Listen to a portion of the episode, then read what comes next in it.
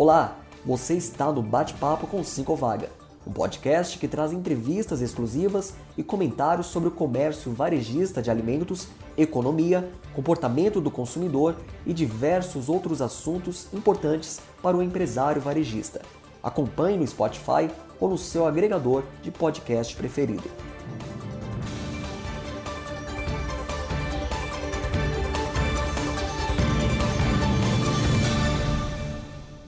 Olá a todos, é, bem-vindos a mais um bate-papo com Cinco Vaga.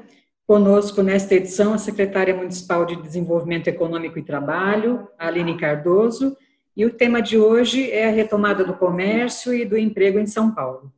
Eu sou Thais Abraão, da comunicação do sindicato, e juntamente com a equipe da Icone 4, nós desejamos a todos um ótimo debate. Quem quiser fazer suas perguntas, por favor, pode usar aqui o chat ao lado e agora eu passo a palavra ao senhor Álvaro, presidente do Sincovaga. Ah, boa tarde a todos e todas que estão participando. É muito importante a gente conversar uh, sobre, essa, sobre esse tema, que é a retomada do, do trabalho, a retomada da vida. E eu tenho o prazer especial, especialíssimo mesmo, de conversar hoje com uma pessoa uh, que, além de ser secretária, eu reputo como amiga a vereadora e secretária Aline Cardoso. É, ela abriu um espaço na agenda super ocupada dela para conversar conosco. É, eu a conheço porque integro a Comissão Municipal de Emprego e foi lá que eu tive o prazer e o privilégio é, de ver que finalmente aquela secretaria tem alguém capacitado para cuidar disso. Muito bem, secretária Aline, eu vou pedir uma especial gentileza para a senhora. A partir de agora, vamos conversar, uh, não enquanto secretária e presidente do Cinco Vaga, sem perder o que está por trás disso, a, a pessoa Aline Cardoso e a pessoa Álvaro Furtado.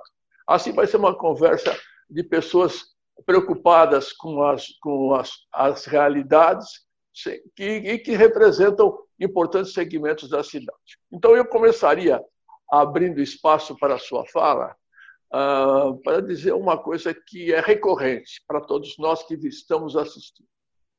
A vida não acontece em Brasília, a vida acontece aqui, em São Paulo. Os problemas e as soluções têm que surgir e nascerem aqui. Brasília pode ajudar ou então atrapalhar. Mas quem tem que resolver é, somos nós que vivemos na cidade e a autoridade municipal que cuida desse aspecto. Então, eu queria abrir um espaço inicial para uma fala sua rápida e objetiva sobre o que a secretaria que você dirige pode ajudar, a partir do menor empresário até a grande empresa, ajudar o pequeno que não sabe nem como fazer, e ajudar o grande que precisa renovar o seu quadro, precisa de gente, precisa contratar gente próximo da sua, da sua loja. Então, você, Aline, por favor, fale que nós queremos ouvi-la.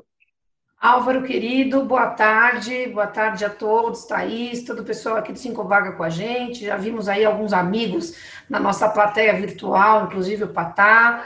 É um prazer estar aqui, queria agradecer por esse convite, essa oportunidade, pela parceria de sempre, né? A gente combinou que ia ser aqui uma live entre amigos, então não nada de me chamar de senhora, e eu fazendo aqui até já uma, né, a gente brinca que as, as, as, reuniões virtuais, elas têm sido mais humanas, né?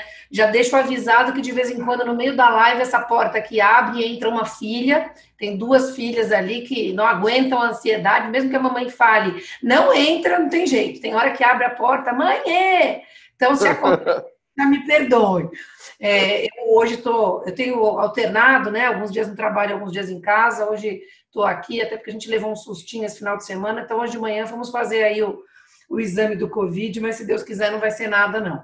É, bem, a gente tem. Uh, desde o início da gestão, trazido algumas inovações de fato para essa secretaria, que é uma secretaria muito importante, né? Faz parte da vida de todo mundo aí, atividade econômica, preocupação com a geração de renda, emprego, empreendedorismo, mas que de fato é, precisou passar por um, por um banho de loja, né? A gente diz. A gente assumiu uma secretaria que tinha poucos programas, ela, ela não era muito ambiciosa, assim. É, existia uma visão antiga de que justamente as políticas mais econômicas, elas eram federais. Né? Então, de fato, durante muito tempo, a secretaria, as secretarias ou as prefeituras como um todo tinham um atendimento mais, uh, um entendimento mais limitado do que se podia fazer no âmbito do desenvolvimento econômico. E esse é um fenômeno, na verdade, mundial. Né? Eu vivi alguns anos na França e eu, eu vivi é, é, experiências na Europa também, onde as cidades faziam poucas ações de desenvolvimento econômico com o passar do tempo, especialmente quando as cidades começaram a concorrer entre si pelo investimento internacional, pela geração de mais emprego, as cidades começaram a ganhar protagonismo. Então, é um tema relativamente é, é, recente. E, inclusive, é, ele é recente, mas ele é meio óbvio, né? Ele é meio necessário. Por quê? Porque é, como já dizia Montoro, né, um pouco na linha do que você falou, Álvaro, as pessoas elas não moram na União ou no Estado, elas moram numa cidade. Então, a, a conta né, da crise, os problemas sociais, o enfrentamento precisa ser municipal, né? A UBS, onde a pessoa vai se ela tem um problema, é municipal. O morador de rua, ele vai ficar na rua da cidade. Então, não dá mais para a gente dizer que esse tema não é um tema municipal. Por outro lado, paradoxalmente, a gente não dispõe dos mesmos meios, das mesmos, dos mesmos recursos, das mesmas ferramentas que o governo federal ou até o governo estadual. Então, Acho que um primeiro caminho que a gente precisa trilhar, independentemente até de é, é, ideologia política ou de partidos, nós estamos aqui para atender o cidadão. Então, acho que a primeira coisa que a gente precisa entender é que o município ele pode ser um caminho para as políticas federais e estaduais chegarem ao cidadão. Né? A gente não pode, seria irresponsabilidade a gente fechar o diálogo com os outros entes federativos só por conta de partido. Você pode até não concordar, eu particularmente discordo de algumas posições, por exemplo, do governo federal, mas não interessa a posição da linha. O que interessa é que todos temos que trabalhar junto pelos munícipes. E nesse sentido, já durante a própria pandemia, estabelecemos aí uma grande parceria com o governo federal para ajudar no cadastro dos trabalhadores para o auxílio emergencial, além do seguro-desemprego que a gente já fazia, e também com o governo do Estado para o acesso ao Banco do Povo. É, então, essas são, é, esses são exemplos de ações que foram tomadas aí no meio da pandemia, é, usando o município como canal para chegar ao cidadão as políticas que são decididas ou implementadas em outras esferas. Agora, ao longo desses três anos, três anos e meio, como eu disse que a gente vem inovando, nós criamos uma série de ações novas né, independentemente até do que vem de Brasília ou do Palácio dos Bandeirantes. Né? Nós criamos um sistema de atendimento ao trabalhador e ao empreendedor muito mais robusto. Né? Primeiro, com uma rede descentralizada, né, que está mais perto das pessoas, que está ali é, no bairro, né, que está também na internet, que está no telefone, fazendo com que o cidadão possa acessar o nosso serviço mais fácil. E quando ele acessa, o que, que ele encontra hoje? Ele encontra uma série de produtos, é, não só para intermediação de mão de obra, que é o tradicional que a gente sempre fez no CAT, mas uma intermediação de mão de obra mais inteligente, mais setorizada, mais regionalizada, também a qualificação profissional para ajudar a preparar as pessoas né, para essa, essa é, dura batalha de conseguir um novo emprego, a qualificação para empreender, como é que transforma um negócio, uma ideia num negócio, né, a formalização desse negócio, uma série de ferramentas, né, por exemplo, coworkings, espaços de trabalho público gratuito espalhados pela cidade, né, é, ações especiais para públicos que precisam de uma atenção mais cuidadosa, que tem mais dificuldade, seja um público com deficiência, seja um público é, é, mais periférico, seja a questão de gênero também, mulher, mulher vítima de violência, pessoas trans, imigrantes. Então, a gente foi ampliando a gama de serviços da prefeitura, é, para que a gente pudesse, então, é, trazer mais oportunidades para as pessoas, uma oportunidade que chegue mais perto, seja mais democratizada, mais acessível. E temos aí alguns históricos de sucesso, seja em ações maiores e mais centrais, como, por exemplo, os mutirões de emprego que a gente fez em parceria também com a UGT, é, é, com órgãos é, é, de, de, âmbito municipal nacional, mas também as ações regionalizadas, como os mutirões nos bairros, que a gente faz em cada subprefeitura, levando para cada bairro todas as oportunidades. Então, acho que assim, resumindo, né, e a gente pode falar mais um pouco, uma gestão bastante ativa, inovadora e preocupada em estar presente, dando oportunidades oportunidade para quem precisa. Aline, é, é, tudo que você fala é, é música para os nossos ouvidos.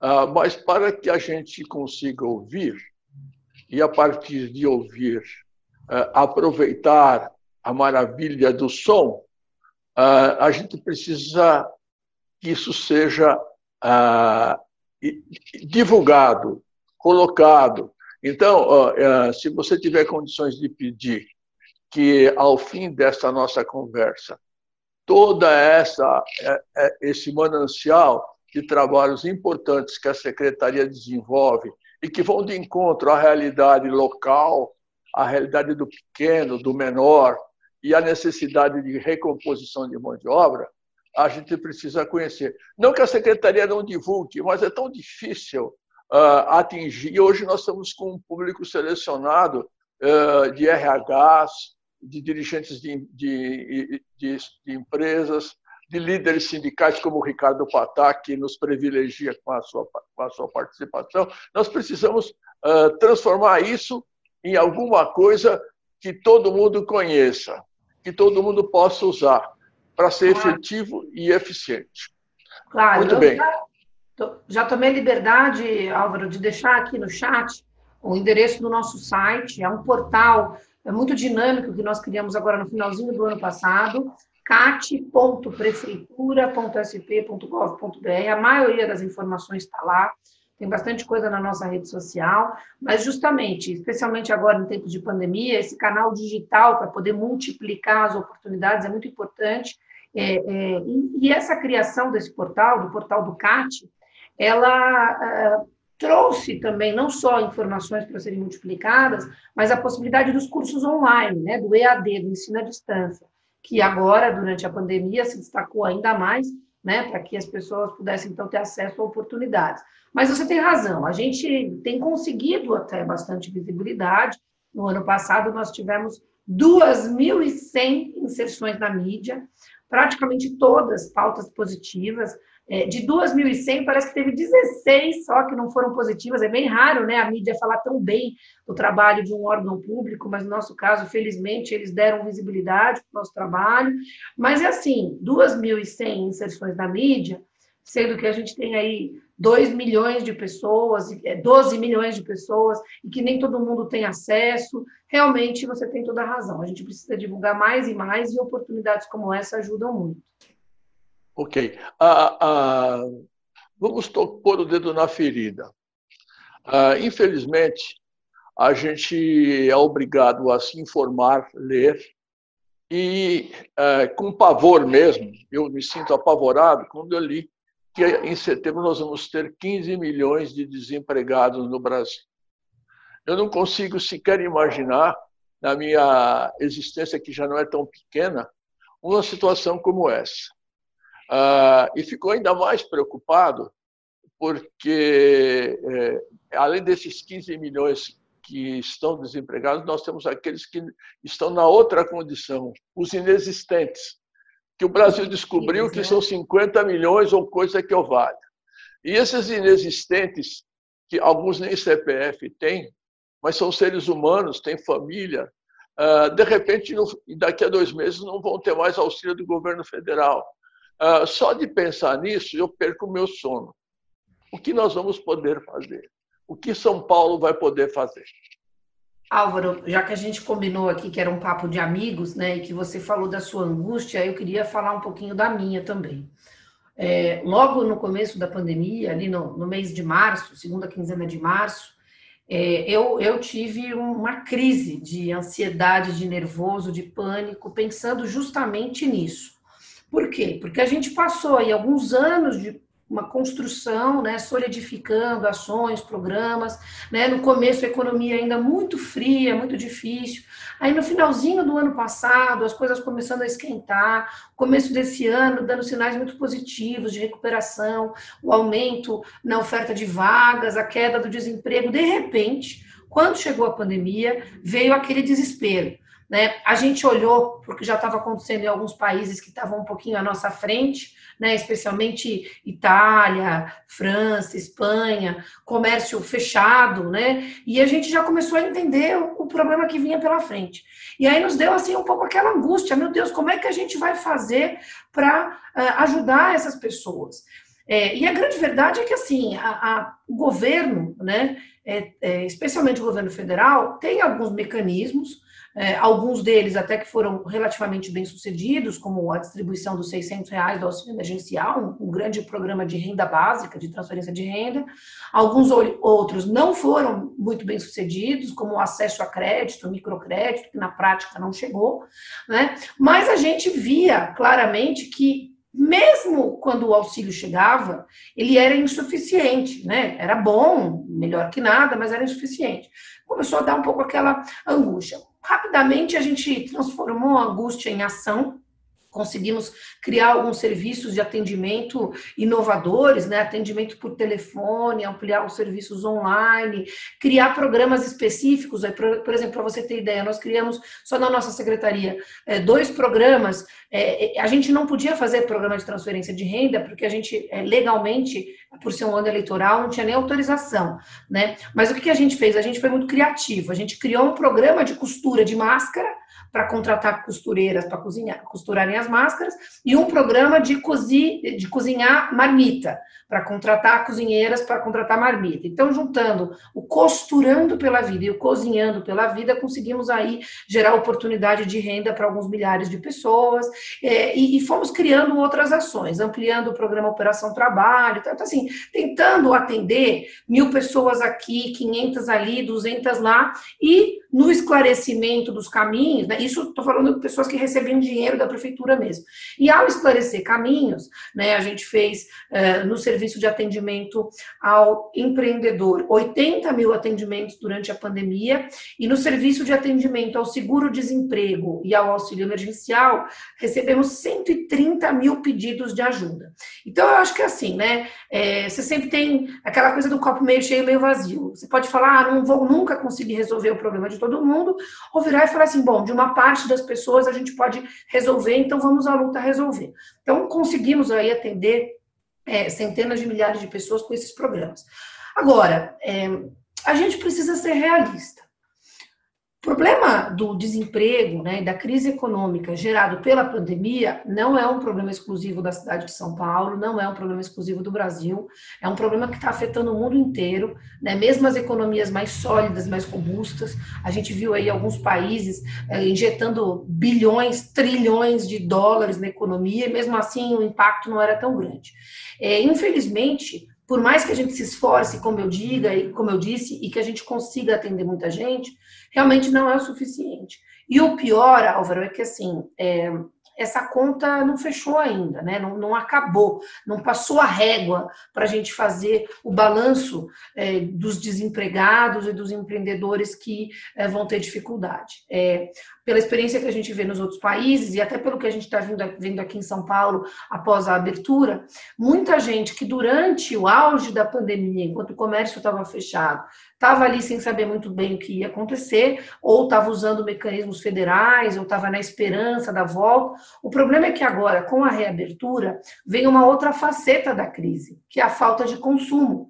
Né? Então, as pessoas estavam com uma certa ansiedade para reabrir a economia, o comércio, o que é normal, e a gente também queria abrir o mais rápido possível, só que a gente não pode se iludir. Infelizmente, ao reabrir as portas, o seu faturamento não volta, por duas razões. Uma, que os próprios clientes muitas vezes estão sem recurso para fazer seus gastos, né, suas compras, e outra que tem muita gente ainda também é, que não está saindo de casa, que não está consumindo fora e tal. Então, é, a gente não sabe ainda muito bem o tamanho do estrago. É, a gente não sabe quantas empresas terão quebrado ao término dessa crise e quantas pessoas ficarão desempregadas. O que a gente sabe é que o buraco vai ser bem grande. Por isso, então, como eu disse, que a gente transformou a nossa angústia em ação, e a gente está cada vez trazendo mais ferramentas para apoiar esse público. Agora, por exemplo, a gente constatou é, com muita preocupação que o Banco do Povo, por exemplo, do governo do Estado de São Paulo, não é o suficiente para ajudar os micro e pequenos empreendedores. Mesmo a Desenvolve SP do governo do Estado tem um trabalho maravilhoso, são organismos muito importantes, mas não é suficiente, porque a demanda é muito grande. Então, o que nós estamos fazendo na prefeitura? Como nós não temos condições de criar um banco nosso, nós não temos esse dinheiro, a gente está negociando com bancos privados, condições especiais para aqueles empreendedores atendidos pela prefeitura, para que eles possam receber aí um, uma oportunidade. O crédito não está fácil de conseguir, porque as instituições financeiras estão buscando muita garantia, estão com muita burocracia, e a gente está tentando, então, é uma das melhores coisas que a gente pode fazer, reduzir a burocracia, simplificar o acesso ao crédito, porque nesse momento é preciso crédito para dar um fôlego. Né? Os empreendedores brasileiros é, são empreendedores que não têm poupança, não têm um, um estoque muito grande, né? São, a gente é um país com uma economia relativamente frágil e que está saindo aí de anos de crise. Então, as as pessoas realmente precisam de dinheiro para fazer a realimentação aí do seu negócio. Então, essa é uma das nossas ações. E fora isso, aquele apoio com orientação, com capacitação, mostrar o melhor caminho, ajudar a superar um desafio. É importante a gente estar sempre presente, é o que a gente tem buscado fazer. Aline, antes de eu passar para, as perguntas que já estão pipocando, apenas para concluir esse bloco da nossa conversa, eu queria ponderar que é, é, no, o segmento do varejo de alimentos, é, que afinal de contas, essencial que é, é não fechou, é, apresenta estatísticas que são uh, interessantes, intrigantes e ao mesmo tempo enganosas. Por quê? Porque falam em crescimento das vendas, e é natural que tenha crescido, porque, porque quem, comia em, quem comia em restaurante ou fora de casa passou a comer em casa, consequentemente passou a comprar uh, nas lojas.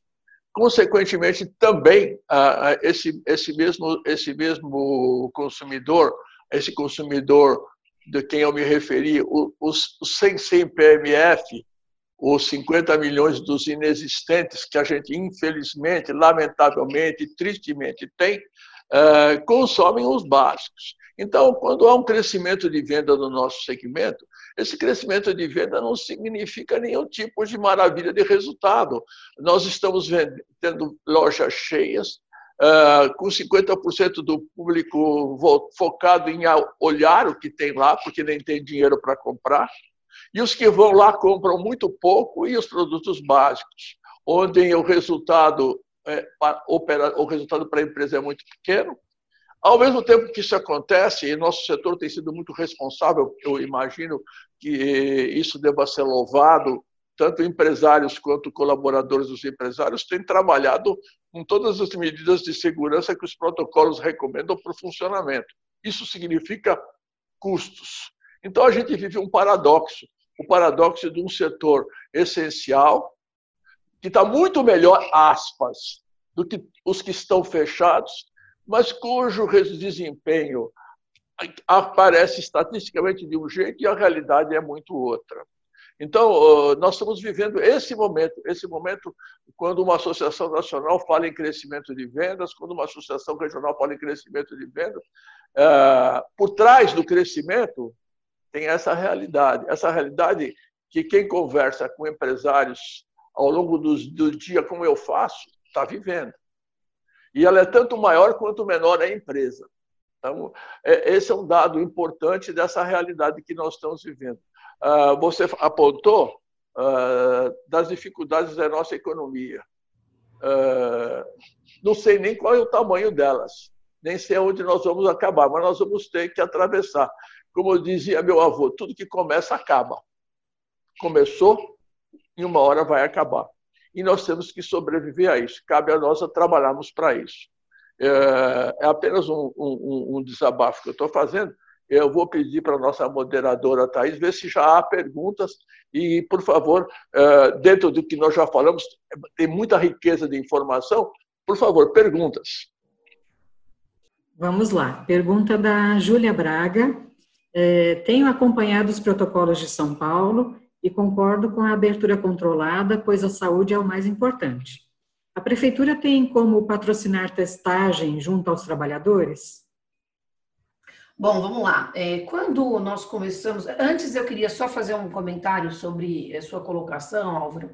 É, eu gostaria primeiro de me solidarizar, né, me mostrar sensível ao desafio desses é, comerciantes que estão assim com o seu, não é nem com o seu lucro reduzido, é com o seu faturamento reduzido, né? A maioria, muitos nem lucro tem. Mas até, de certa forma, dizer que, é, sem querer menosprezar o desafio desse setor, felizmente, quando a gente fala de gêneros alimentícios, que são itens essenciais de primeiras necessidades, vocês estão numa situação até que melhor do que alguns colegas, né, do setor da moda, do setor de estética, do setor de entretenimento. Então, assim, a gente precisa entender que é, é, todo mundo é, todo mundo está mal. Né? É, raríssimas exceções a gente vai dizer que ah, saíram da crise melhor do que entraram. Né? Então, é, pelo menos, graças a Deus, vocês não fecharam, né? porque tem setores aí que passaram 120 dias fechados e as pessoas continuam comprando, porque tem uma coisa também assim, o giro, né? A, a preocupação com o comércio fechado é uma preocupação também de perder a clientela, perder o ponto, né? Perder a fidelidade do cliente. Então, enfim, é, é, sem querer, de novo, menosprezar o problema, mas lembrando que tem muita gente numa situação ainda pior e que tem, tem, tem um lado dessa crise que o poder público não consegue, não, não tem como ajudar. Né? O que a gente pode fazer é estar lado a lado tentando trazer ferramentas para minimizar a gravidade da situação. Em relação aos protocolos, queria agradecer pela, pela pergunta e dizer o seguinte: quando o prefeito Bruno Covas chamou as entidades de classe para serem parceiras uh, uh, no estabelecimento dos protocolos, é, era menos pelo detalhe das ações. É lógico que a gente queria sim ouvir os setores, porque cada setor podia dizer melhor como uh, no seu setor prevenir o contágio, né? Isso também era importante. Mas tinha um elemento ainda mais importante que o estabelecimento do protocolo, se é um metro de distância, um metro e meio, isso, aquilo, porque existe uma regra assim até mais básica que poderia ser aplicada. Mas eu acho que o outro lado do chamado que o prefeito Bruno Covas fez foi o lado do, do compartilhamento da responsabilidade de voltar. O que, que significa isso? Quando uma entidade representa um setor e que ela, ela é, acompanha o que o poder público está definindo, ao mesmo tempo acompanha as dores dos empresários que estão em campo, ela, ela pode também ser uma parceira é, justamente da integração das regras com a operação para um lado e para o outro. Então, a gente pediu que as entidades nos ajudassem a levar adiante o chamado para que todos cumprissem os protocolos. Por quê? Porque o interesse de cumprir os protocolos, para ser muito franca, não é da prefeitura. Não é a prefeitura que vai uh, se beneficiar uh, da reabertura, ela se beneficia indiretamente. Mas reabrir a economia é um benefício coletivo, né? Tanto do, uh, do, comerciante quanto da população que passa a ter acesso. Então, o que a gente quis dizer é o seguinte: olha, gente, reabrir as portas tem que ser feito com cuidado, e esse cuidado é de todos. Então, os protocolos, eles foram um pacto feito com a sociedade para que todos cumpríssemos essas regras. Né? E naquele momento entrou ali um item nos protocolos que gerou bastante polêmica, que era a questão da testagem. Por quê? Porque no primeiro momento, inclusive sem necessariamente ler os protocolos, algumas entidades e algumas empresas já entraram em pânico. Ah, meu Deus, vou ter que pagar um monte de teste, isso vai ser caríssimo e tal. Só que depois as pessoas começaram a perceber que não era bem assim. Né? Primeiro, é, esse compromisso de é, checagem do status de saúde dos colaboradores e dos clientes não não passa somente por um teste de laboratório, passa por questionários, que não tem custo, passa por aferição de temperatura, que tem um custo muito baixo, né? Muitas empresas compraram um ou dois termômetros, quer dizer, um custo muito baixo, né? Que a gente, é, é, vamos dizer assim, é, entende que é um custo-benefício que vale a pena para a empresa. E passa também pela sensibilização e o encaminhamento da pessoa que teve um caso ou que tem uma suspeita uh, para os exames. E esses exames podem também ser feitos na rede pública. Então, assim, quando uh, as pessoas perguntam se tem como uh, compartilhar o custo, veja bem, a gente já está compartilhando esse custo né? Porque a gente não está dizendo que as empresas são obrigadas a mandar o seu funcionário para um laboratório privado e pagar. E a gente também não está dizendo que o exame de sangue precisa ser feito, ou o PCR precisa ser feito em todo mundo. O que a gente está dizendo é o seguinte, né? Nos ajudem a entender se existem pessoas com chance de estar tá doente. Então, a gente tem algumas entidades que fizeram protocolos, as entidades que fazem uh, a aferição da temperatura, as entidades que encaminham, quer dizer, cada um faz de um jeito diferente. Tem algumas empresas que têm mais condição, essas fizeram até é, acordo com o laboratório para fazer exame com, uh, com custo especial. Agora, no geral, o que, que a maioria dos empresários está fazendo? Olha, eu faço uma parte, né? Que é dialogar com os meus funcionários, dialogar com todos os atores, medir a temperatura e encaminhar. E o próprio poder público, numa UBS, por exemplo, faz também a sua parte. Então, assim, já existe um compartilhamento de responsabilidade e de custos. Não é necessário as empresas entrarem em pânico achando que isso vai criar uh, um custo de testagem muito grande. E no caso dos protocolos, Álvaro, alguns deles. É, também são muito baratos, né? É, como distanciamento, por exemplo. Distanciamento é uma marquinha no chão que você faz, é a orientação do cliente, né? É segurar o pessoal lá na, lá na porta para entrar só uma quantidade razoável de pessoas para evitar aglomeração, né? os protocolos que exigem é, é, mais investimento são os EPIs, né, a máscara e o equipamento, é, que muitas vezes é compartilhado pelo próprio cidadão, que às vezes traz a sua máscara, em outros casos a empresa fornece, e às vezes colocar uma barreira, alguma coisa assim.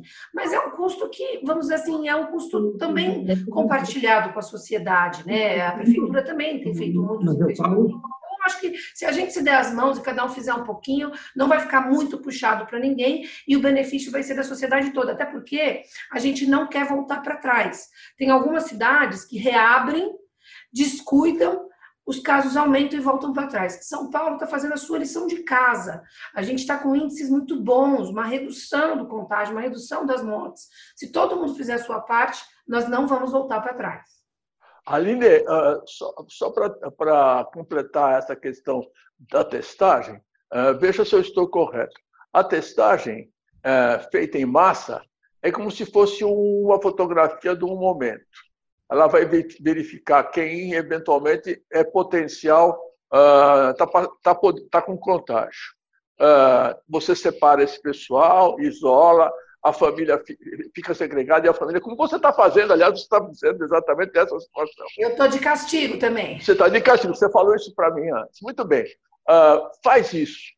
Dali uma semana, se você tirar outra fotografia, a, a, o quadro é outro. Então, a testagem, como regra, ela, ela, além dela ser um mecanismo complexo, porque ela exige muito, muitas operações, além dela ter custo, ela não resolve o problema. Eu acho que você apontou com muita clareza e muito bem eh, quais são os mecanismos que cada empresa tem que ter. É importante que os quem esteja nos ouvindo uh, aumente ainda mais esse, os protocolos que estão previstos, a verificação da temperatura, a, a acompanhar diariamente os seus colaboradores, qualquer sinal de possível suspeita, afastar o colaborador, mandá-lo ao médico, para evitar que, que o contágio uh, se espalhe.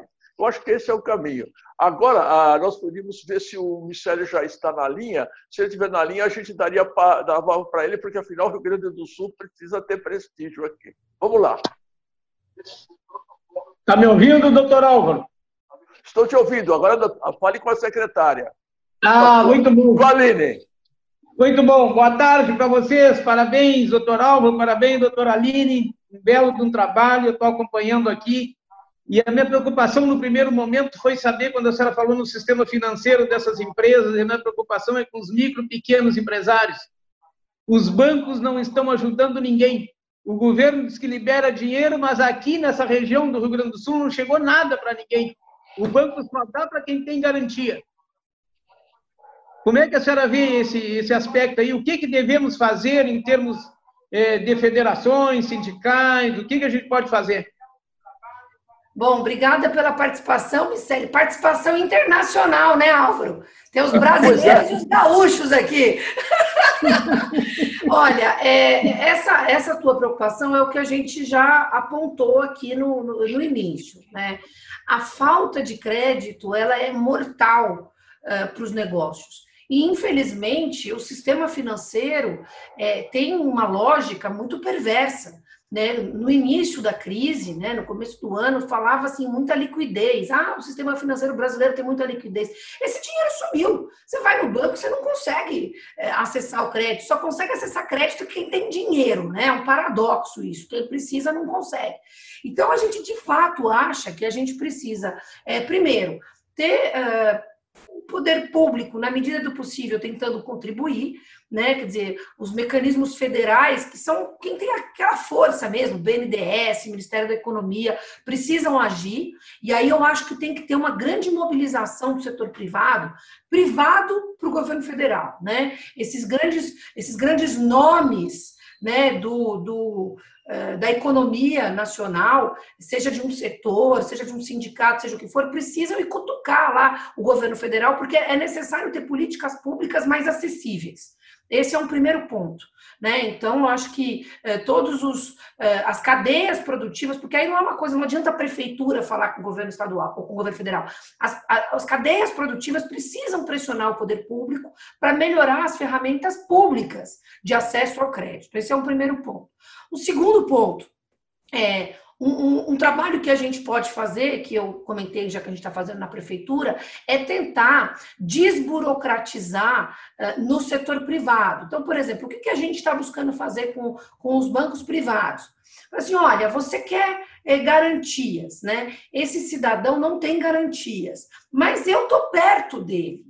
Eu conheço, eu estou vendo esse empreendedor, o histórico dele é esse aqui. Então a gente vira meio que um garantidor institucional para ajudar o setor privado a entender que ele tem menos risco. Então, esse é um ponto. Agora, tem uma outra coisa interessante que é meio nova e que infelizmente não deu tempo da gente amadurecer, mas que muita gente já está começando a usar, que são os mecanismos mais inovadores de acesso a recursos, né? As fintechs, as cooperativas de crédito, são mecanismos menos, como que eu posso dizer, burocráticos que os bancos, né? Às vezes até mais baratos, mas que muitas vezes as pessoas desconhecem. Então, eu acho que é um trabalho também que, que as entidades podem fazer, os grupos podem fazer, e até a gente, como poder público, é, des, é desmistificar, né, acessar esse outro mundo novo de oportunidades que existem fora os bancos tradicionais. Até porque, gente, vamos falar português claro aqui. No Brasil, existe uma concentração de bancos muito vasta, né? Nos Estados Unidos, você tem milhares de bancos. No Brasil você tem algumas centenas e quem manda mesmo é cabe, cabe em uma ou duas mãos. Né? Então a gente precisa também ter um sistema de acesso a, a dinheiro é, mais inovador. É, não dá tempo também de, de, disso amadurecer tanto, mas existem aí algumas ferramentas à disposição que a gente deve buscar. É, e, sem dúvida nenhuma, entender que apoiar o microempreendedor, o pequeno empresário, é apoiar a economia como um todo. Quer dizer, os micro pequenos geram 90% dos empregos desse país. Se você tiver uma política que não ajuda esses, você vai ajudar quem? Os 10%? Quer dizer, é necessário entender que, embora seja mais trabalhoso, mais burocrático, né, mais complexo a, a, a dar acesso a crédito aos pequenos, é isso que vai salvar a economia. Não adianta querer só salvar as maiores empresas do país, a gente tem que ter um equilíbrio. Então, a gente entende que essas políticas públicas são necessárias, que o setor privado também tem que fazer a sua parte, e vamos esperar que a gente consiga melhorar o cenário, porque, de fato, nos últimos meses não foi muito bom, não. Thaís, perguntas mais para a Aline, por favor. Pois não. Pergunta do Delano Coimbra. É, a secretaria tem alguma parceria com Senai e Senac para a qualificação? E aproveitando aqui, pergunta do Ricardo Patá, também relacionado a isso, como fica a qualificação profissional, sobretudo no pós-pandemia? Bom, a gente já começou no ano passado, o próprio prefeito Bruno Covas anunciou uma grande política municipal de qualificação profissional, é, é, porque a gente tinha um desafio, tinha não, né? A gente tem um desafio.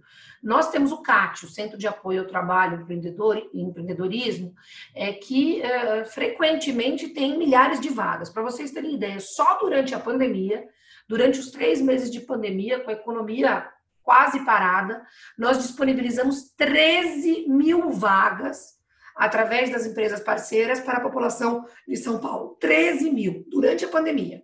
Né? Quer dizer, ao longo do ano, são dezenas de milhares de vagas. Só que o que acontece? Muitas vezes a vaga sobra, você não consegue preencher a vaga. Então você vai uma, duas, dez, vinte, trinta pessoas se candidatando para uma vaga e não tem qualificação. Então, já cientes disso, há cerca de dois anos atrás, a gente começou uma política de qualificação profissional, a prefeitura ampliou a quantidade de vagas oferecidas, seja pela própria prefeitura, seja por parceiros. Então, a gente tem parceria, por exemplo, com o SENAC, a gente tem parceria, por exemplo, com algumas ONGs, a gente tem parcerias com o Senai, a gente está em discussão, né? Tivemos um desafio porque o, o, não consegui cobrir o custo da vaga que o Senai é, é, tinha me oferecido, mas a gente também tem interesse nessas parcerias, né? A gente tem hoje, através também do curso online, online, parceria com empresas de tecnologia, né? A gente tem cursos ministrados pelos nossos oficineiros. Então, assim, a prefeitura oferece já muitos cursos. A nossa ideia é sim ampliar. Fica aberto aqui o canal Patá para a gente trabalhar junto nisso. Mas para vocês terem ideia, só na área de gastronomia a gente qualificou 14 mil pessoas. Por que, eu falei da área de, de, gastronomia? Porque a área de gastronomia é um setor, e está muito ligado aqui ao segmento que nós estamos abordando juntos, mas também que tem um giro muito rápido, que gera renda muito rápido. Então, uh, o cidadão ou a cidadã vai lá e faz com a prefeitura, numa das cozinhas da prefeitura, um curso de bolos. Mas no dia seguinte, a pessoa pode fabricar um bolo e vender. Né? É diferente de alguns segmentos onde você faz um curso só para ser empregado. Hoje a gente também oferece muitos cursos para uma gestão própria né, das oportunidades. Quer dizer, você é, fazer um curso e aprender a prestar um serviço ou elaborar um produto que você mesmo pode comercializar, empreendendo. Então, esses cursos, especialmente que permitem um giro muito rápido, tem sido a nossa grande aposta. Para dar um outro exemplo, cuidador de idoso. Cuidador de idoso tinha uma demanda muito grande no mercado e poucas pessoas qualificadas. Eu não tenho o número aqui, mas acho que foram duas mil pessoas que participaram das nossas oficinas de cuidador de idoso. A pessoa recebe um certificado gratuito. Né? Nesse caso, é uma parceria com o Centro Paula Souza, do Governo do Estado, também é um grande parceiro nosso. Já qualificamos mais de 5 mil pessoas junto com o Governo do Estado. E esse certificado da pessoa vai ajudá-la a conseguir empregabilidade. Então, assim, eu não tenho a menor dúvida que a qualificação profissional é uma das chaves, sim, para a gente apoiar a geração de renda, até porque é, o setor, é, vários setores, eles estão mudando muito rápido, então é necessário sempre se atualizar. A gente fala muito, né, Álvaro, lá na nossa comissão do emprego, do futuro do trabalho, do sim. fato de que algumas profissões deixam de existir e outras que não existiam surgem ou é, crescem. Então, as pessoas elas precisam estar se atualizando, se qualificando. Então, nós já oferecemos muita coisa e agora vamos oferecer cada vez mais presencial, mas também online.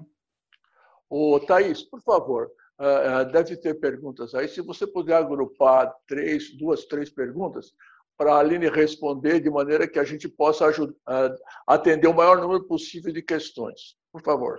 Pois não. É, a lei de cotas fará 29 anos no dia 24 do 7, próxima sexta-feira. Como a secretaria vê a empregabilidade das pessoas com deficiência nessa retomada das atividades?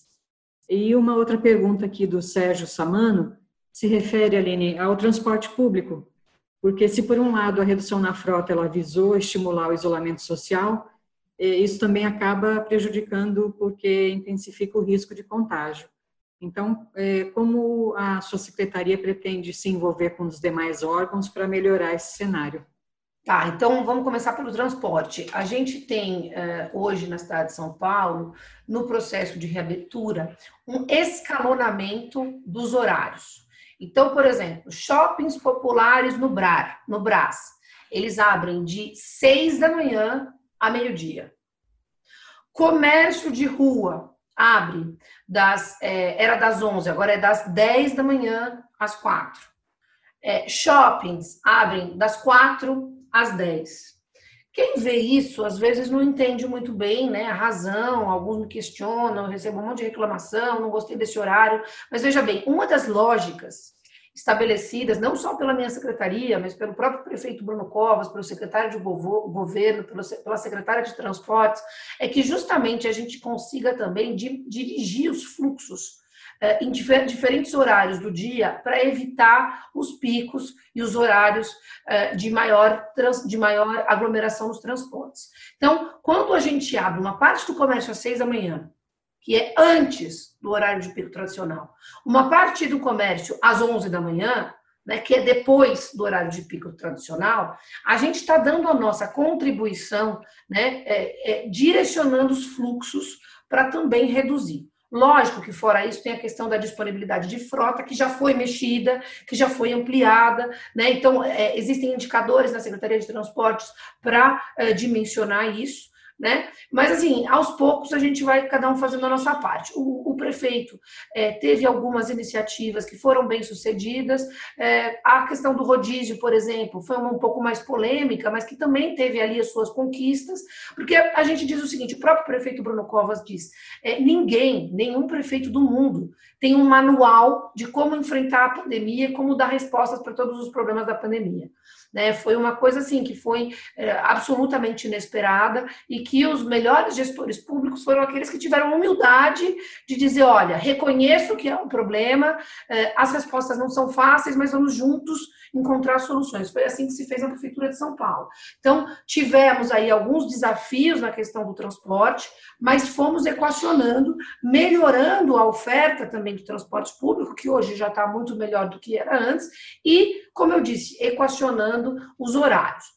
Para responder a outra questão, sobre as cotas, eu até peguei aqui uma colinha, nós criamos uma iniciativa é, de mutirão de vagas de emprego para pessoas com deficiência. Se chama Contrata SP PCD. Contrata SP é a marca dos nossos mutirões e pessoa com deficiência. Assim como o de pessoa com deficiência, a gente fez uma série de outros mutirões temáticos ou por público para uh, melhorar a oferta, a aproximação entre a oferta e a demanda de vagas. Né? No caso, então, nós fizemos, é, ao longo dos últimos dois anos, nove mutirões específicos para pessoas com deficiências. Nós tivemos quase 10 mil inscritos nesses mutirões, 10 mil pessoas com deficiência. É, 14 mil vagas, então quer dizer, a gente teve até mais vaga do que inscrito, já é aí um ponto de atenção para a gente pensar, e 35 mil encaminhamentos, quer dizer que cada pessoa com deficiência que nos procurou foi encaminhada para três vagas e meia, na média, para realmente ter a chance de ter uma oportunidade. Por que eu estou falando desses números? Porque o nosso compromisso com a causa da empregabilidade é, das pessoas com deficiência é, é, concreto, né? Não são palavras, são ações. Quando você pega 10 mil pessoas com deficiência pela mão e fala, vem cá, vamos achar uma vaga para você.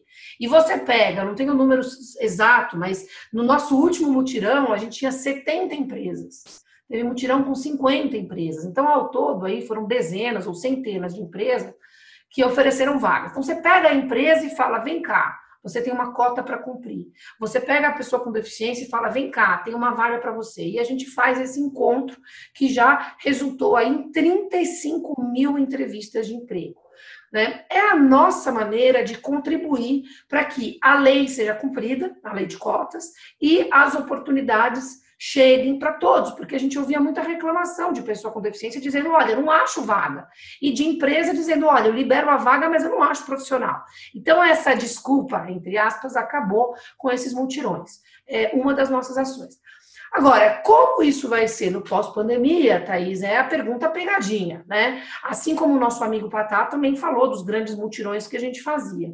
É, é, é, pelo menos no curto e médio prazo, nada será mais como era antes. Quer dizer, é, mutirões como aquele que a gente fez com o Patá no Vale do Engabaú, com 10 mil pessoas na fila, não podem mais acontecer né? É, e, e, talvez até nem seja o melhor formato para acontecer. A gente precisa se reinventar. Por exemplo, nós já estamos pensando nesses mutirões descentralizados. Né? Diminui a quantidade de pessoas. De repente, ao invés de ter 10 mil, eu vou ter 500 em cada bairro. Já é menos aglomeração, já é mais fácil de você imaginar isso acontecer. No caso das pessoas com deficiência, a cada edição do contrato SP, a gente conseguia levar mil pessoas né, num espaço muito grande, com muitas mesas, tinha bem menos aglomeração. Agora, vamos conseguir fazer isso no curto prazo? Não sei. Acho difícil e acho que talvez a gente não deva criar essa expectativa.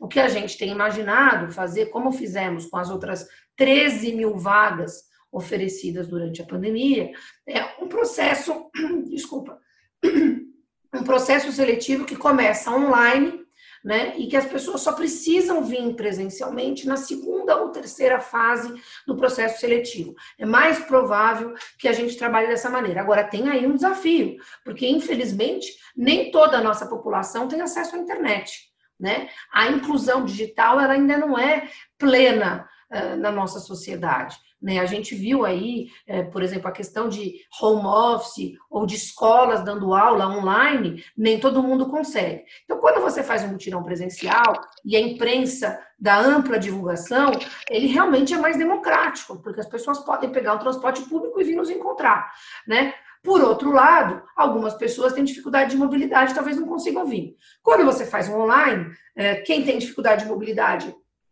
talvez tenha mais facilidade de acessar o remoto, mas em compensação, nem todo mundo tem acesso à internet. Então, são perguntas muito difíceis. E como o próprio prefeito diz, a gente não tem todas as respostas prontas. Não porque nós não somos bons gestores, mas porque os desafios eles estão fora de qualquer parâmetro esperado que um gestor público poderia ter. Então, com muita serenidade, diariamente a gente vai encontrando soluções e trazendo novas respostas. Então, fica aqui o nosso compromisso, Álvaro, de que quando acontecer o próximo multirão de emprego para pessoa com deficiência, seja ele online ou presencial, a gente possa divulgar para vocês e ter a parceria de vocês. Com certeza, nós somos um dos maiores, dos maiores incentivadores da inserção de pessoas com deficiência, não por causa da lei de cotas, mas pelo, por, pelo alcance social que isso tem.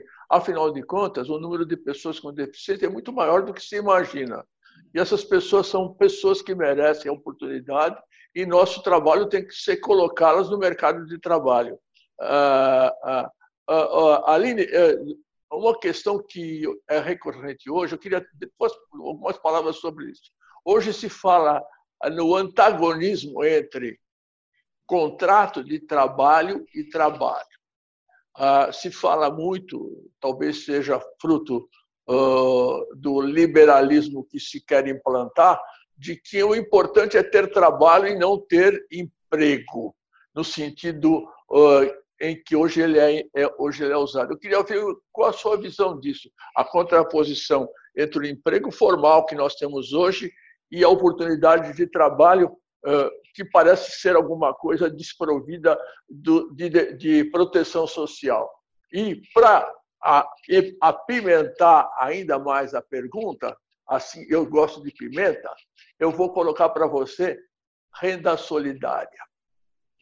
Que é uma. Oh, muito obrigado, Álvaro, pelo nível de pegadinha onde você me colocou. Se eu sair viva dessa, né? Que significa aí que eu, que eu tô bem. Oh, oh, oh, Aline, sabe, eu só faço esse tipo de questão com quem eu sei que pode responder e com quem, e com quem eu tenho liberdade de fazer. Então, sinta-se à vontade.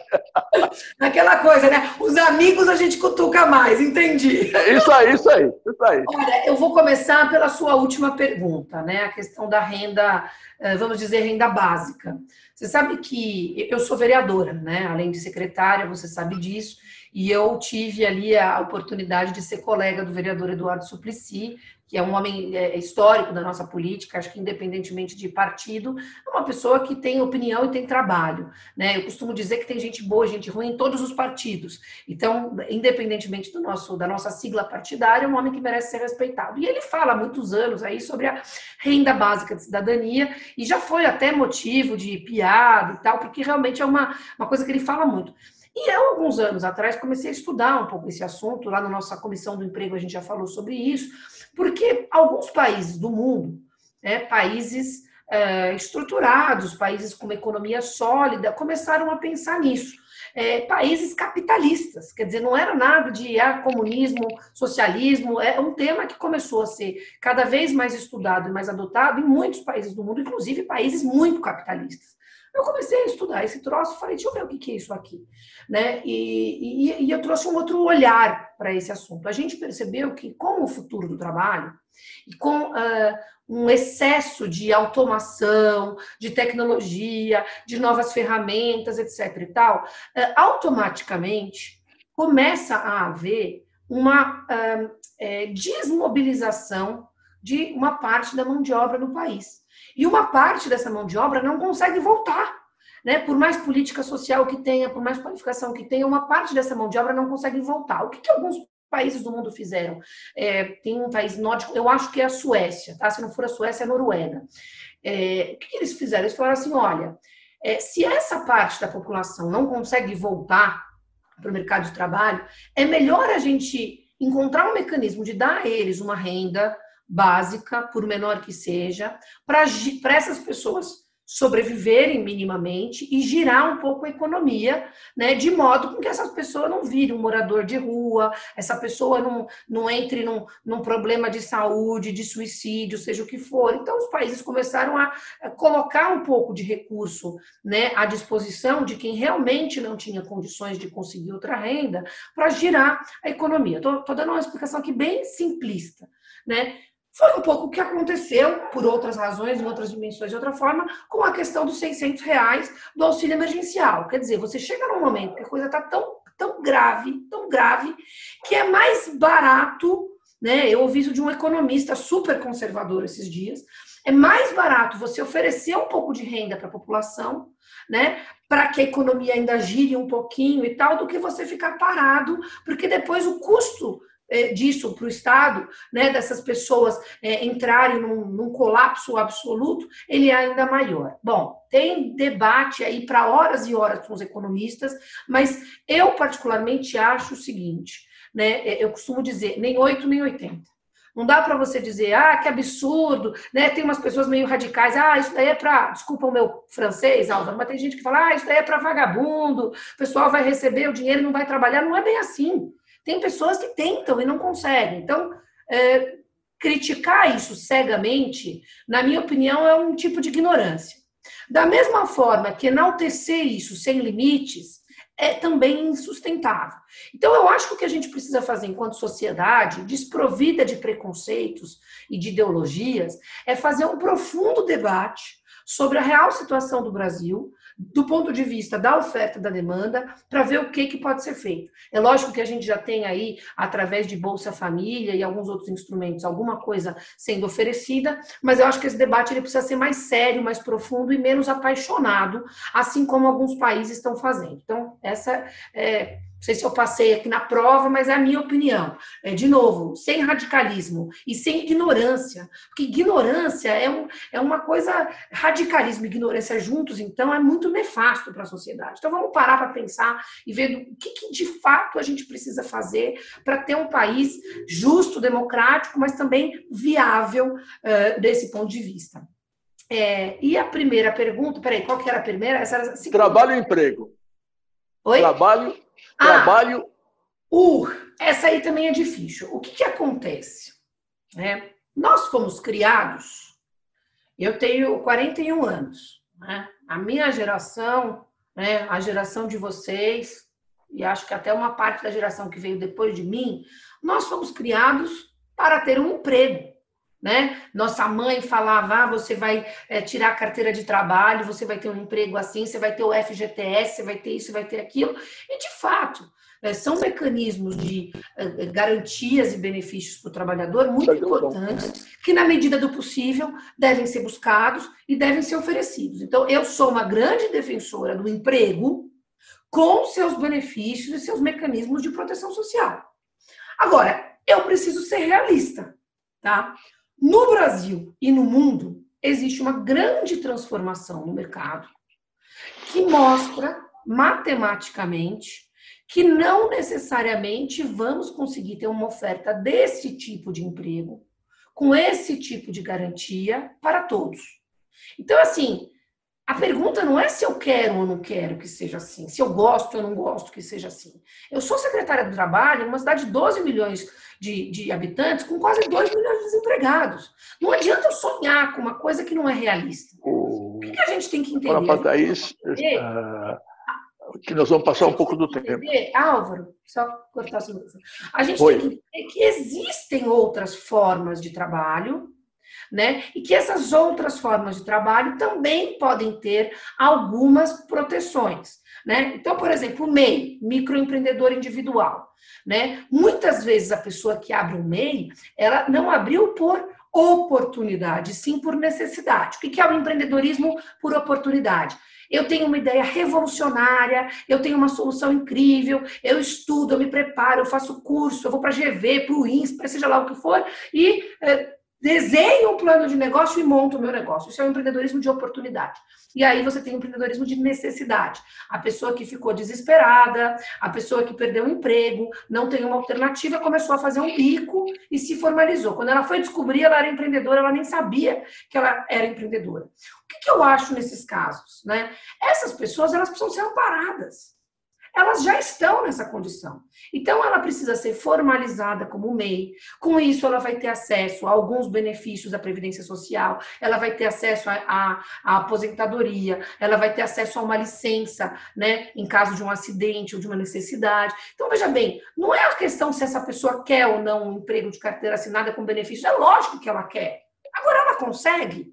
Não necessariamente ela consegue. Então, olhando do ponto de vista do trabalhador, né? O trabalhador ele tem que é, encontrar sempre o melhor formato para garantia dos seus direitos. Se possível, um emprego, se não, eh, de qualquer forma, um trabalho formal, que pode ser como microempreendedor, pode ser numa cooperativa, a cooperativa é uma forma ótima de trabalho, pode ser como autônomo, também é, calculando, né? Uma outra coisa que a gente sempre diz é que se você trabalha como autônomo ou como empreendedor, você precisa aprender a formar o seu preço. Porque se você conseguir formar bem o seu preço, você vai conseguir guardar um dinheirinho para ser o seu décimo terceiro, para ser as suas férias. Por isso a importância de fazer esses cursos de empreendedorismo. Então, do ponto de vista do trabalhador, Claro que o emprego pode parecer a melhor oportunidade, mas se você não conseguir, existem outros mecanismos de trabalho estruturado que possam lhe trazer algumas garantias. Agora, do ponto de vista do empregador, né, que a gente está falando aqui é, com muitas empresas certamente, é o seguinte: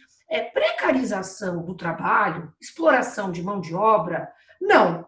Né? Quer dizer, se você tem uh, um, uma necessidade de contratar alguém que claramente se enquadra na CLT, faça o registro e pague os direitos. Ponto, acabou. Se não, é a lei. Você vai se entender com a lei. Né? Se na sua assessoria contábil e jurídica, você perceber que existem outros formatos de trabalho, é, que não um trabalho é, tradicional de 40 horas, pode ser um temporário, pode ser um intermitente, é, pode ser um autônomo que você contrate ou um microempreendedor, seguindo a lei, caso esse seja um formato que faz sentido para você, de qualquer forma, faça esse contrato nesse formato e siga todas as regras, pague todos os direitos, faça tudo certinho, porque é, não podemos mais cair naquela armadilha é, de é, fazer um sisteminha barato, explorar a mão de obra, né? Isso não é justo, isso não é correto, isso é, criminoso e precisa ser combatido. Mas então lembrando, mais uma vez, né, buscando sempre o equilíbrio, o bom senso e o respeito ao próximo.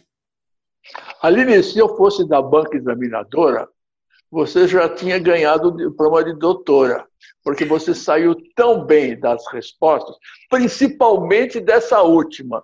Eu adorei a sua fala sobre última, as últimas duas frases em relação a esses sistemas de precarização institucionalizados que se imaginam ser solução. Perfeito. Uh, você já tem meu diploma de doutora.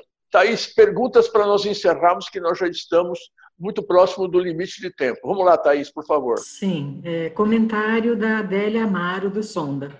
Acredito que o que falta vem antes da qualificação profissional. As pessoas não possuem condições simples é, para se comportarem em uma entrevista de emprego. Muitos não são aprovados por questões básicas de orientação. Como melhorar essa orientação sobre cidadania e mercado de trabalho? Mais alguma? Essa é a última, natural. Ótimo. Então, então Aline, você é, é, é uma ótima pergunta para você responder, porque vai bater direitinho com o programa da secretaria, com certeza. Exatamente. Ó, meu, meu, meu seguidor aí que já conhece o nosso trabalho está atualizado, né, Álvaro? Assim, nós Sim. entendemos, né, analisando eh, também os, o desempenho das pessoas que nos procuram, que, como eu disse antes, uma parte das pessoas faltava qualificação e uma parte das pessoas tinha um desafio que nós chamamos de soft skill. Né? A qualidade técnica, a qualificação técnica, aprender um ofício é o hard skill, é o, é o duro, é o técnico. E o comportamental é o soft skill né? É saber lidar com os desafios, saber se apresentar, saber se portar numa entrevista, saber depois trabalhar com a chefia, com os subalternos, com os colegas, saber enfrentar as dificuldades. E sem dúvida nenhuma, esse soft skill é um dos desafios que as pessoas enfrentam e que às vezes elas nem sabem, né? Elas não pararam para pensar nisso, justamente porque a família não orientou, porque uma escola não orientou. Então, cada vez mais a gente tem falado sobre isso. Nós criamos cursos sobre isso, disponibilizados pela prefeitura, no portal da prefeitura, cat.prefeitura.sp.gov.br e as nossas oficinas de um programa chamado Elabora, elas é, direcionam as pessoas justamente para elas saberem melhor se portar. Então a gente já tem aí um, um, ferramentas de apoio ao trabalhador para que ele se prepare para a entrevista, prepare seu currículo, se prepare para se vender melhor, né? Eu brinco assim, se você não souber se vender, quem vai te comprar? Né? No fundo é isso. Você tem que uma entrevista de trabalho é você se vender, se colocar. Quando você vai se vender, você não pode nem falar demais, nem falar menos do que deve, nem é, ter um tom assim, nem assado, nem incluir isso, nem excluir aquilo. Então, tem uma arte aí que a gente tem ajudado as pessoas a, a, a, a lidar.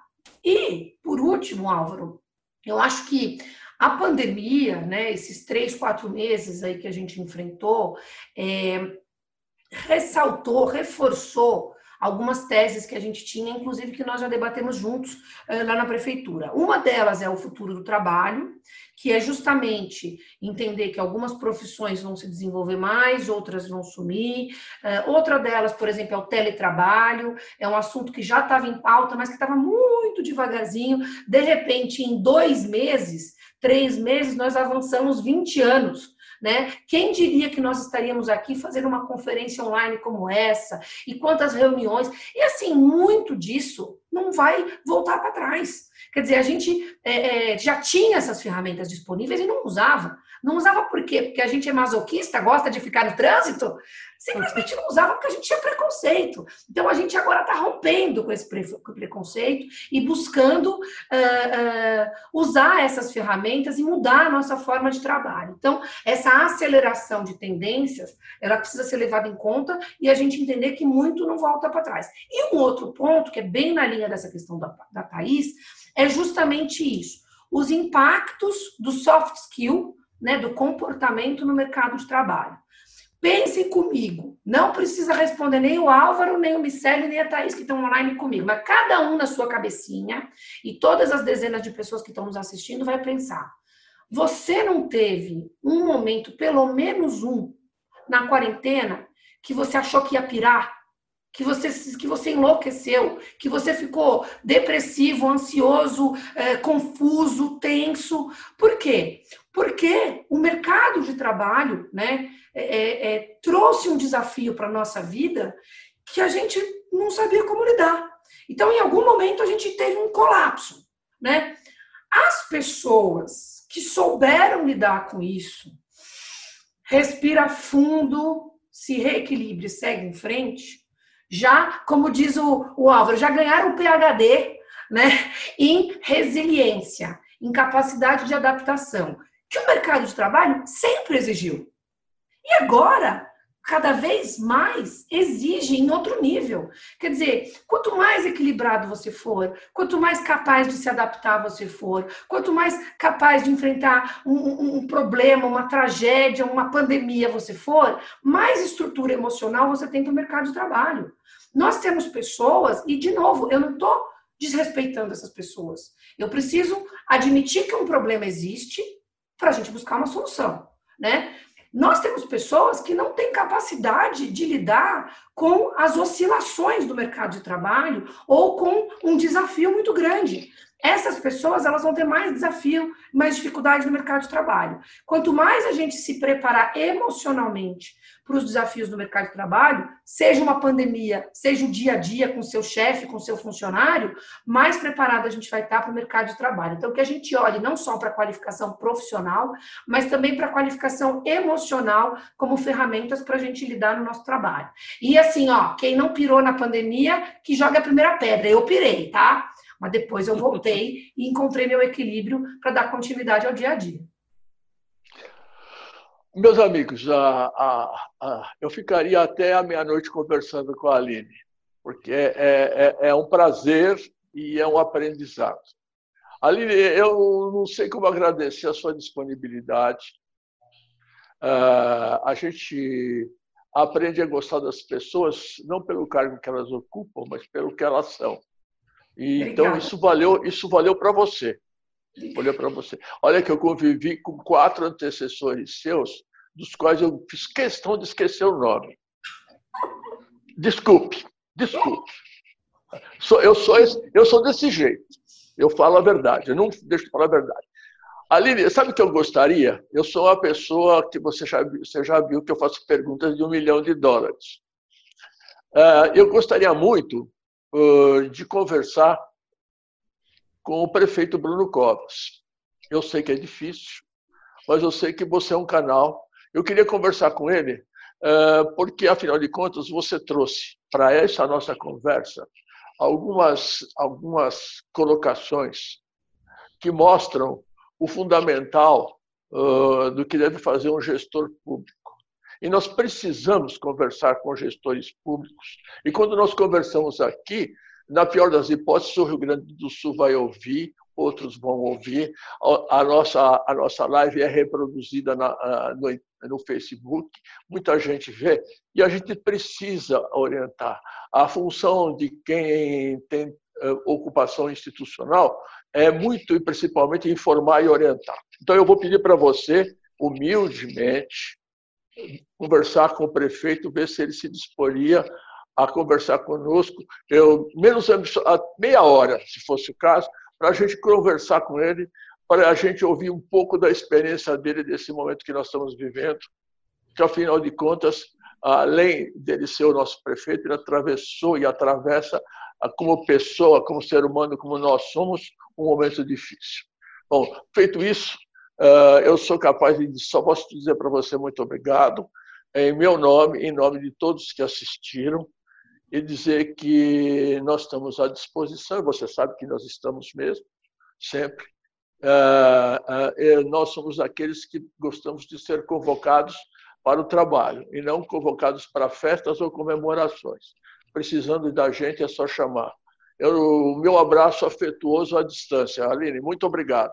Obrigada, Álvaro. Olha, primeiro, antes de mais nada, agradecer pelo seu carinho, parceria, é, por ser esse, esse leal companheiro. É, a gente está junto. É, vou, vou até, já que a gente está aqui num momento um pouco emotivo, vou contar para vocês uma coisa. Essa semana é meu aniversário de três anos de secretaria, Álvaro.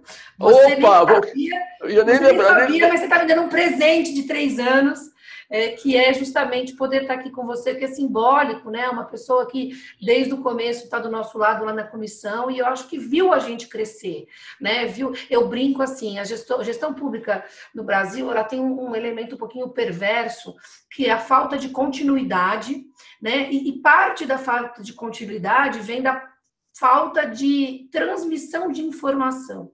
Né? Então, quando você senta numa cadeira de, São, de secretário, mesmo numa prefeitura como São Paulo, nem sempre o seu sucessor te traz um caderninho mostrando tudo que já foi feito, tudo que está estruturado, quem são as pessoas, quem são o caminho. Então, praticamente, qual é o caminho? Então, praticamente, você tem que começar do zero. Então, foi muito importante ter uma pessoa como você do nosso lado. Né? Eu faço questão, no dia que eu sair dessa secretaria, eu quero dar um caderninho para quem vier depois de mim, quero apresentar pessoas como você.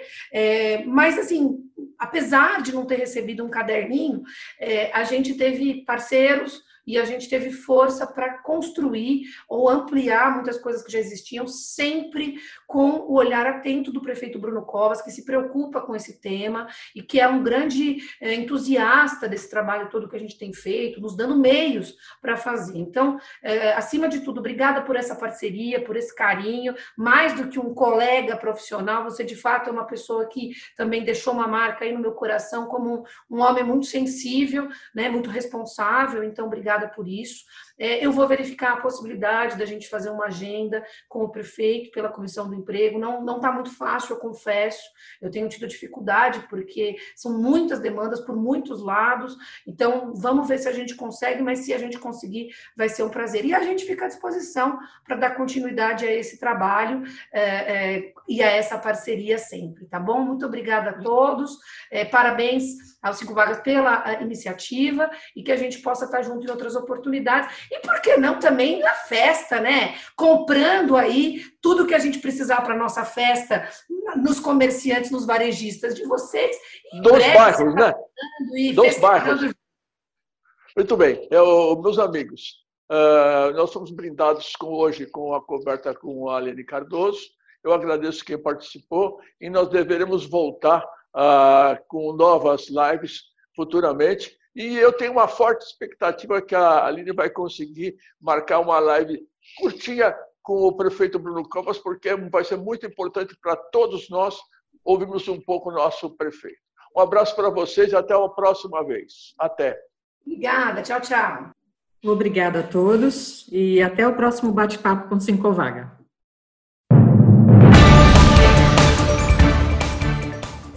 Você ouviu mais um Bate-Papo com 5 Vaga, nosso novo canal de informações. Continue nos ouvindo. E se você tem sugestões de convidados ou temas de programas, escreva para a gente em nosso site www.5vaga.com.br